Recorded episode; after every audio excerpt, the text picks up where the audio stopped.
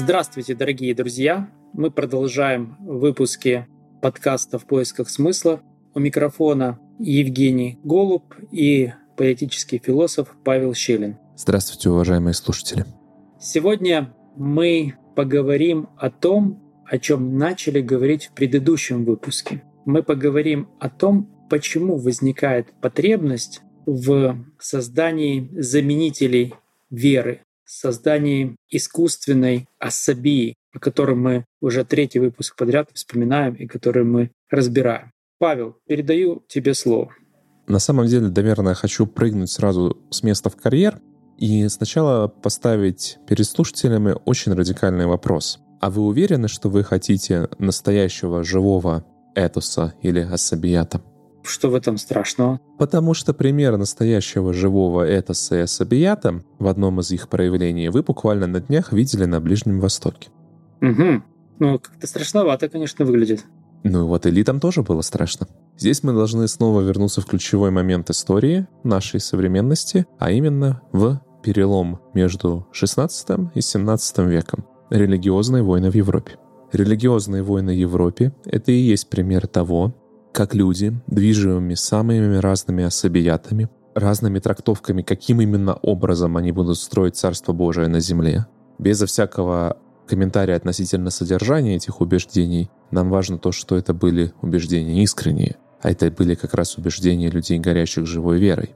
Но итогом его стало столетие религиозных войн в Европе, которая на самом деле Европу практически полностью в какой-то момент, казалось, доломала, в частности Германию. Германию она просто довела до состояния потери 30% населения. Британия — гражданские войны. Именно тоже на основе религиозного чувства католики против англикан, англикане против различных сект протестантских и так далее и тому подобное. Пуритане уплывают в Америку. То есть вам нужно ощутить вот это напряжение и поставить себя на место элиты. И вот в этот момент элита, собственно, и делает внутренний выбор на пользу того, что, знаете что, давайте как-то без вашего вот этого живого этоса, давайте лучше с иллюзиями. Потому что если мы позволяем этому живому этосу бесконтрольно, как огню, гореть, то он начинает сжигать все вокруг себя. Ну, я их понимаю. Я здесь становлюсь на место элиты, оглядываюсь вокруг и думаю, да ну нафиг, слушайте, ну, все, конечно, прекрасно, но мы так не переживем еще одну такую войну. Потихонечку надо отползать в сторонку от горячих голов. Вполне ожидаемо. Ну так вот, это узловой момент на самом деле. В принципе, весь дальнейший подкаст будет посвящен раскрытию этой мысли с одной стороны, а с другой стороны моему тезису следующему, что топор не лучшее средство против головной боли. И гильотиной головную боль лечить тоже у вас не получится. Причина-то очень проста. Вы могли испугаться, и вы могли, скажем так, справедливо обозначить риски столкновения живых этосов. Что вы не могли сделать? Вы не могли функционально вынести это за скобки. В этом весь вопрос. То есть весь наш предыдущий цикл подкаста должен был достаточно убедительно помочь слушателям прийти к мысли о том, что без некой формы солидарности общество существовать не может. То есть мы можем переформулировать проблему элиты. С одной стороны, мы бы очень хотели полностью вынести вопрос о смысле за скобки, того самого смысла, о котором мы с тобой уже не ищем. А с другой стороны, с технической точки зрения, чтобы управлять обществом, им смысл необходим. Я пытаюсь расшифровать твои слова по поводу функционально вынести за скобки. Что ты имел в виду? Принцип Вестфальского мирного договора. Кто правит, того и вера. То есть вопрос о смысле не важен. И? Но какой-то смысл нам необходим, чтобы управлять обществом без какого-либо смысловой зоны управлять обществом невозможно. Начинается процесс распада. То есть без иллюзорной особият, без иллюзорного особията ты управлять обществом не можешь. То есть нету возможности по-настоящему вынести проблему смысла, этики, сплоченности, особията из политической жизни, из социальной жизни. То есть по-настоящему сделать это невозможно. У вас же в этот самый момент логически все общество разваливается. Хорошо. А какая была идея? Мне, честно говоря, слово «особиат» уже начинает вязнуть в зубах. Давай скажем, идея, объединяющая идея. Что было у римлян, скажи мне, пожалуйста? Пусть век солдата быстротечен, но вечен Рим, священный Рим. И смерти нет почет не то, с чем ты принять готов. За кости пращуров своих, за храм своих богов. Любишь ты цитировать это изречение. А потому что это римский этос. Он стоит на этом. Я могу умереть, но Рим вечен. То есть я часть вечности, то есть бессмертность. То опять-таки о бессмертии речь идет. Возвращаясь к предыдущим твоим словам. Какая альтернатива была у элиты? Центр Европы в развалинах, дымится. люди уже озверели в конец. Они делают шаг назад и говорят, ну давайте так, вы христиане, мы христиане, у нас есть отличия в некоторых действительно важных вопросах, но мы оставляем их за скобками. Разве это не разумное решение? И вот здесь мы приходим к проблематике разума. Я отвечу тебе так. Это не разумное решение, это техническое решение. И вот здесь мы должны сделать отступление в сторону того, то, что не это самоединым жив человек, но есть еще такая штука, как логос. То есть то, что отвечает за смысл, за навыки, мотивация в широком смысле этого слова. С точки зрения мотивации, логические мотивации или логический способ убеждения — это убеждение через некую абстракцию, через некую компетенцию, через некий навык. Но внутри логоса тоже заключено противоречие, которое мы с тобой в ряде подкастов уже поднимали. Это противоречие между арт как искусство и техне как технологией. В чем разница? Когда ты занимаешься арте, то у тебя отношения субъектно-субъектные. Мастер, который делает шедевр, он, конечно, относится к материалу как к объекту, но это другое отношение как к объекту, оно живое для него. В этом присутствует элемент субъектного взаимодействия и партнерского взаимодействия. А вот когда ты превращаешь нечто в технологию, ты убираешь элемент души, ты начинаешь ко всему относиться механистично, и, очень важный момент, в конечном итоге когда техно пожирает полностью арт, а это происходит одновременно с тем процессом, о котором мы говорим, оно к человеку начинает относиться как к механизму, к обществу как к механизму, к самому себе как к механизму. У тебя все становится объектом. Очень важный момент. То есть из отношений субъектных и партнерских ты, по сути, всех делаешь объектами манипуляции. И это ключевая проблема. Она постепенно распространяется на самые разные сферы жизни. В конечном итоге она распространится и на сферу чувств, и на сферу любви, и на сферу таланта, и на сферу компетенции. Но то, что нас интересует в контексте нашего подкаста больше всего, оно распространяется на веру у тебя вера становится технологией. В этом происходит подмена. Вы не от веры отказываетесь, вы веру в технологию превращаете. А что может быть иначе? Я же человек уже своего времени. Я всюду вижу технологию. Фактически инструментализирую тоже очень много вокруг себя. Мне гораздо сложнее, наверное, было бы относиться ко всему как к живому. И хочется задать вопрос. А было время, когда отношения были другие? Конечно ну, собственно, мир до модерна со всеми его недостатками и со всеми его трагедиями — это мир живых людей которые не относятся друг к другу как к технологии. Они могут друг друга ненавидеть, но они ненавидят как бы искренне по-человечески глубоко. Это не мир, в котором человек является шестеренкой в механизме. Это очень важное понимание. Это же происходит параллельно картезианской революции в науке. Если ты знаешь, то есть Рене Декарт делает картезианскую революцию. Фундаментальный философский процесс. Он из науки выбрасывает половину на самом деле. То есть он из науки выбрасывает вопрос о цели, он говорит, что вопрос о цели не важен, вопрос о смысле не важен, и он из науки выбрасывает форму. То есть кошкость кошки, человечность человека, родовые признаки, если тебе угодно. И оставляет только вопросы о материи, то есть в конечном итоге это придет к атомам и четырем физическим взаимодействиям. И он скажет, что весь мир описывается только атомами и четырьмя физическими взаимодействиями. То есть у тебя даже это не полноценный логос. Это логос очень урезанный. Это логос, который сам себя очень радикально ограничил. Это и есть фустианская сделка. Через это ограничение он действительно получает власть над материей. Как говорил Фрэнсис Бейкон, наука нам нужна, чтобы обладать природой, как мужчина обладает женщиной.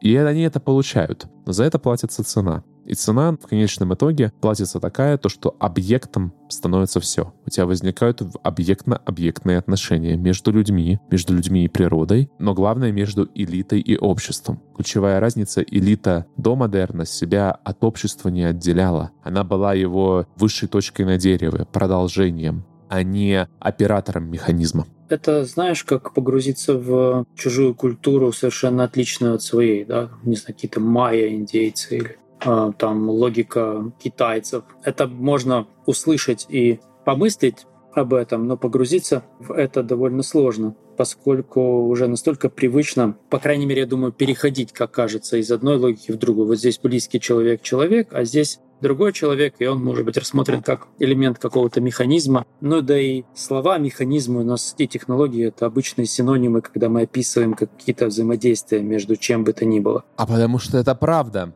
Мы живем через 400 лет после этого проекта. Мы сейчас как раз приходим, почему мы пишем с тобой во многом наш подкаст. И вот одна из корневых его проблем, которую, мне кажется, мы интуитивно чувствовали, но, может быть, сформулировать можем только сейчас, как раз то, что все становится технологией. Все стало технологией. Отношения стали технологией, творчество стало технологией, любовь стала технологией, общество стало технологией. Но ты выводишь это из точки, когда вера стала технологией.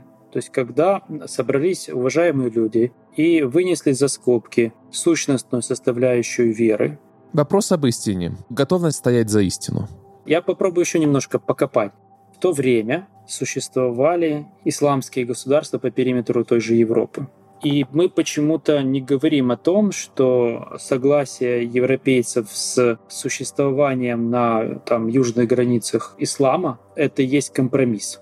Потому что это не было никогда сосуществования. Прости меня. Здесь мы давай смотреть на историю. Война не прекратилась ну как-то же эти войны, скажем так, в какие-то рамки вошли. Ну, они вошли в рамки, но это бесконечное движение. То есть как вот движение на Балканы со стороны Австрии, со стороны России, они не прекратились. Там война как бы религиозный характер свой никогда не теряла. Ну, была же и торговля, обмен какими-то технологиями. Ну, так и торговля войне не мешает, это тоже, оно нормально. Здесь воюем, тут обмениваемся, это как раз нормально. Не в этом проблема. Можно сказать, что разница в том, что христианская Европа Европа никогда не признавала за исламом или за иудеями какую-то претензию на знание истины.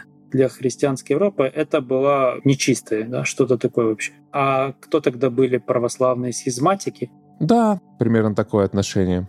Но с ними же войны не было постоянной. С момента перехода к модерну радикализм этой войны падает, потому что война между Польшей и Россией — это религиозная война, католики против православных, например. И смута происходит как раз, по сути, параллельно религиозным войнам в Европе. Эти процессы синхронизированы более-менее. Это часть большой, условно говоря, столетия религиозных войн. И да, действительно, они позволяют тоже как раз иметь вот этот свой православный загон. Типа вот у вас там, живите в своем православном загоне. Как мы живем в протестантском загоне, а мы в католическом и так далее и тому подобное. Другими словами, эта ситуация не одномоментная, она вызревала. Динамическая, медленная. Мы говорим о векторах, очень важно понимать. Это не значит, что вот сели, приняли решение однозначно, и с завтрашнего дня прям все полностью по-другому. Нет, мы говорим о векторе. Был задан вектор на это. И я тебе больше скажу, он работал 150 лет, этот вектор. Ты сейчас что имеешь в виду под этим вектором? То, что на 150 лет им действительно по большей части удалось вынести вопрос о предельном смысле за скобки социального бытия. Ну, там потом другие смыслы начали конфликтовать. А вот тут-то как раз и возникает то, о чем мы говорим. То, что невозможно это сделать. Прав был Блес Паскаль. Если у человека дыра в сердце, перефразируя на месте живой веры, то он все равно ее будет пытаться чем-то заполнить. То есть вот эти новые, условно, квази-религии, да, они вошли в новый клинч. Ну и фактически, то сейчас, получается, мы тоже имеем дело с такого же рода ситуацией, да? Когда вырисовываются квази-религии в виде некоторых до конца еще не проговоренных мировоззрений, и они сейчас вступают в это противоречие. А те противоречия между действительными внутренними затушенными огнями религии, как вот в Палестине, да, то они выходят на поверхность. И уже тут тоже невозможно говорить о чем-то, кроме войны на уничтожение. Абсолютно. Здесь опять важно понимать общий принцип. Что происходит через 150 лет, ну, чуть меньше, после Вестфальского мирного договора? Это 1648 год. А в 1789 происходит Великая Французская революция. Ну, я про это и говорю, что видно, да, что начинает двигаться тема просвещения, ценностей великих. Они начинают подменять собой ценности религиозные. Потом это все зажигается во Франции в конце XVIII века, ну и пошло-поехало. Давай здесь остановимся. Это ключевая для нас точка по одной простой причине. С точки зрения той схемы, которую я презентую в рамках этого цикла, в цельном ее виде услышите в последнем выпуске, Великая Французская революция делает одно важное для западной истории дело. Она впервые применяет по-настоящему идеологию как технологию военную. Идеологию как военную технологию в смысле мобилизации людей? Ты это имеешь в виду? Да, Леве en masse — массовый призыв. Благодаря новой социальной технологии, которая называется идеология, Франция смогла сделать революцию в военном деле. Она смогла мобилизовать такое количество людей, которое ни одна наемная, по сути, армия европейских монархий не могла сделать. Переводя на наш язык, впервые этос был искусственно сконструирован как технологии, и все обалдели, насколько это эффективно оказалось в военном деле. Оказалось то, что в военном деле иллюзия смысла может давать эффект не меньший, чем настоящий смысл. У тебя люди, веря вот в эти эгалите, фратерните и прочее, готовы были массово стоять под пулями. То есть Франция, мобилизовав огромное количество людей, при этом наполнив их идеологией, могла выставить армии, которые не бежали. И вот прусская армия от этого с ума сошла. Они же унизили полностью лучшую военную машину Европы того времени, Пруссию битва при Йена-Орштете. И заметь, именно после этой битвы начинается рефлексия в германских кругах, которую Фихта выражает в письмах германской нации, суть которой состоит в том, ребят, если мы не создадим нашу идеологию германскую искусственную, мы войны проигрывать будем. И начинается массовое образование. И через 50 лет после этого пишется то, что войну выиграл немецкий учитель. У меня внутреннее сопротивление тому, что французский солдат стоял под пулями, будучи движим вот этой приверженности ценностям французской революции. Любая наполеонистика тебе скажет, что французы отличались способностью мобилизовывать огромные массы людей с высоким моральным духом. Они мобилизовали их как французов или как носителей э, вот этих ценностей? А это слилось. Франция есть либерте, легалите и фрате. А те, кто, кстати, в это вливаться не хотели, были уничтожены, как э, восстание в Андее. Там было все со всеми вытекающими. Хорошо, тогда я коротко подведу итог тому, что я постарался понять. Ты говоришь о том, что 30-летняя война и Вестфальский мир подвели черту под прежним миросистемой или мировоззрением европейскими, которые строились на уверенности в единственности истины. Истина одна, и не подлежит никакому сомнению права католической церкви, в частности, ее там, трактовать или определять. Это время закончилось, появились другие претенденты на истину, и пресловутые элиты приняли эту ситуацию как нормальную, как ты говоришь, функционально вывели за скобки тему истины, и тем самым, с одной стороны, заложили основы для будущего кризиса, потому что это место потихонечку выдыхалось, испарялось, образовалась пустота, и туда вошла идеология. Эта система изначально паразитарна. Она вынуждена паразитирует на остатках живых смыслов. То есть, если возвращаемся к нашей базовой картине человека, без смысла человек жить не может. Соответственно, какое-то время та система паразитировала на наследии. Но у тебя все равно люди там в церковь ходили, верили, пусть по привычке, но как-то верили, как-то это делали. То есть, какое-то время это работало, но постоянно истончалось. Тогда я проведу следующий пример. Революция в России в 17 году. Тоже получается, что на место уже формального христианства православного для большинства общества, да, или скомпрометирующего себя христианства сотрудничеством с властью для интеллигенции или да, для образованных людей, вот пришла новая вера, новый смысл построения рая на земле, коммунистической идеологии, Карл Маркс и так далее. И вот эта новая вера объединила и сдвинула массы давай так скажем, начинается общий процесс соревнования идеологий. То есть соревнование не живых вер, а симулякр вер. Но в опыте они людьми могли восприниматься как абсолютно такие же живые веры и по последствиям тоже быть очень реальными. Это и коммунизм, и национализм, и национал-социализм. Они все работают по одной и той же модели, и все они борются за право заполнить ту пустоту на месте Бога в сердце человека. Звучит логично, звучит стройно, и сейчас мы видим новых претендентов на право в этой пустоте существовать. Но что же дальше? Сколько это будет продолжаться? Продолжаться это будет э, не так уже и долго по той причине, то, что, повторюсь, сама на своем основании эта система паразитарна. То есть она умрет, когда умрет носитель. Они вступают в противоречие между собой, и начинается вот эта идея глобализации и десуверенизации. То есть давайте вообще вот создадим всю планету в атомизированных индивидов. Пусть все будут только атомизированными, и бог компьютерный над ними будет, да будет стоять, который будет выдавать им всем общий социальный рейтинг на всю планету. А потом еще в трансгуманизм перейдем все качественно. Несколько вопросов по теме. Если мы говорим, за что нас постоянно обвиняют склонности к теории заговора, что есть некоторые элиты, которые в те или иные исторические промежутки принимают решение сворачивать туда или, или сюда, налево или направо, условно, то мы говорим о том, что вот эта потребность в смысле, которая объединяет э, людей, создают энергию на какие-то серьезные коллективные действия, коллективные действия, да, что вот эти мысли, эти идеи постепенно одно другую вытесняют. То То есть они выдыхаются и заполняют пространство. И заметь, цикл сокращается. И заметь, это происходит с ускорением такта. Нетрудно заметить, что ты считаешь, и я готов к тебе присоединиться с некоторой опаской, что настоящий смысл, настоящая истина находится только в Боге. И все то, что пытается его заменять, то это значит фейк. Но опять-таки вернемся к бедным римлянам, да? У них-то идеи вот этой божественной не было. Нет, что же не было? Рим и был Бог. Вечный Рим — это и есть Бог это религиозная абсолютная идея. Причем она именно воспринимается как религиозная идея. Вот когда римляне стали воспринимать эту идею как симулятор, то она и начало сыпаться. А это проявилось, к сожалению, очень простой критерий, когда римляне перестали хотеть умирать за Рим. И они сказали, давайте пусть варвары за нас воюют. Так называемая система федератов.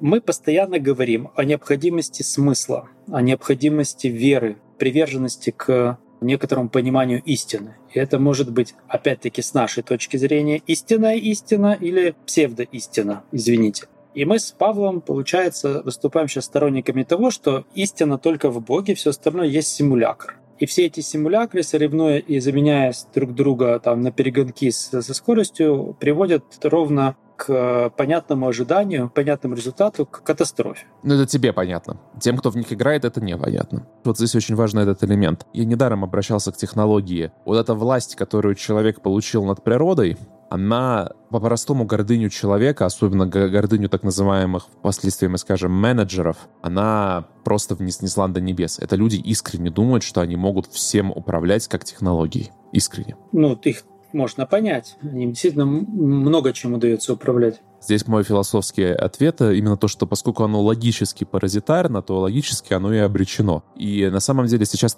мы с этим столкнулись. То, что вот как раз вот эта жажда по смыслу, не будучи удовлетворенной симулякрами, она приводит к той самой воронке самоуничтожения, которую мы с тобой обсуждали, да? Так, хорошо. Теперь буду жестко тебя провоцировать. Давай. Ислам, христианство. Угу. Конкуренты за истину это значит, что их смертельная вражда, если это действительно христианство и искренний ислам, ну, неотвратимо, да? Да. Выживет кто-то один. Не совсем. Я думаю, то, что они оба настолько сильные, то, что это будет вечная борьба до момента апокалипсиса. А вот в апокалипсисе там очень у мусульман интересно. Их тоже должен Христос судить, если читать Коран. Поэтому посмотрим. То есть я не думаю, что здесь будет один победитель полностью. Почему это происходит, ответим в конце истории. То есть это ответ историосовский. Видимо, нужно. Видимо, обоим нужно для полноты реализации замысла. Но очень важно то, что ислам-то это главный его ресурс. Люди до сих пор искренне в него верят мусульмане в массе своей гораздо более верующие люди, чем, к сожалению, христиане. Я это вынужден констатировать, как бы мне это было не прискорбно. Возможно ли в рамках, допустим, имперских моделей сосуществования этих разных групп? Да, если они встроены вот в общее благо, в общее целое и не отделяют себя в рамках общего проекта. Но это возможно только в рамках имперских моделей. Вот в рамках имперских моделей, ну, допустим, Российская империя там или даже Австро-Венгерские империи, там были мусульманские некоторые корпуса, нормально. Когда это меньшинство, это поддается интеграции. Если это становится политическим субъектом, то тогда этот конфликт будет разрастаться, да. Хорошо. И напоследок детский или глупый вопрос, но он не дает мне покоя. Мы говорили о том, что если человек движим истиной, движим верой в то, что его представление об истине, оно единственно правильно, а истина одна, то представляется, что такой человек должен быть очень агрессивный. Не обязательно, тут тоньше. План минимум, он должен от себя это требовать. А когда он это честно требует от себя, он становится раздражителем для всех. Пример христианства в Римской империи. Мученики. Они же не на пустом месте возникли, да? Можно переформулировать так. Ты не обязательно должен быть готов убивать за то, во что ты веришь, если во что ты искренне веришь. Но ты как минимум должен быть готов за это умереть. Вот радикализм скорее в этом предельный. Ну а дальше начинаются процессы, то, что если ты готов за что-то умереть, то, как правило, ты потом будешь готов за что-то и сражаться, чтобы это защитить. Ну и вот начинается вот эта механика войны. Хорошо, я думаю, что на этот раз нам хватит э, достаточно много рассуждений, которые рождают в голове серьезное напряжение, по крайней мере у меня. Продолжим разговор. Конечно же, будем рады услышать мысли наших слушателей. Если вы, так же как и я, во время сегодняшнего разговора порой впадаете в некоторое затруднение мысленное, могу сказать, что вы как минимум не одиноки, и давайте эти затруднения все прояснять в диалогах, в обсуждении, в полемике. А Павел нам будет помогать. Спасибо, друзья. До встречи. Вам спасибо. Тебе спасибо. До встречи.